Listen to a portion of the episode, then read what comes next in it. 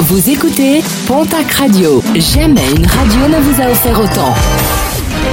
L'information locale à 9h, c'est sur Pontac Radio. Bonjour Jean-Marc Courage Sénac. Très belle matinée. Un accident mortel déploré à Hoche hier en tout début d'après-midi. Un accident survenu sur la RN 124 entre le rond-point des Justes et le rond-point de la Hurée. Un accident qui a impliqué trois véhicules au total. Un homme âgé d'une soixantaine d'années a trouvé la mort. Deux autres personnes ont été blessées. Une enquête a été ouverte pour déterminer les causes exactes de ce nouveau drame.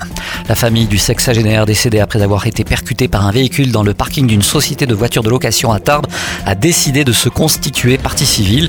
Le parquet de Tarbes a confirmé de son côté la mise en examen du conducteur de la voiture qui a également été placé sous contrôle judiciaire.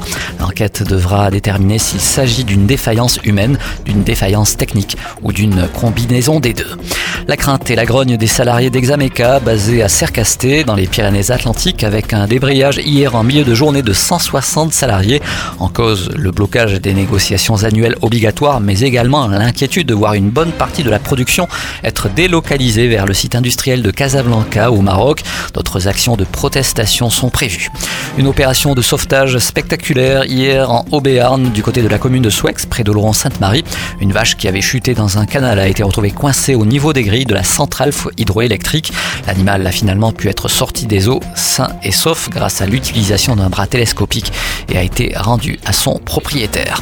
N'oubliez pas le rendez-vous de l'emploi en Vallée d'Or et du Louron, un en ligne organisé par Pôle emploi, l'Annemezan et le GIP du 2 au 22 mai prochain. Une soixantaine d'offres seront proposées visant de nombreux secteurs comme l'hôtellerie, la restauration, le thermalisme, l'animation, l'aide à la personne ainsi que le bâtiment pour un total de 80 postes. Et puis un mot de sport et de basket avec l'avant-dernière journée de la saison régulière de Ligue féminine. Le TGB affronte les Héroltaises de Latte Montpellier.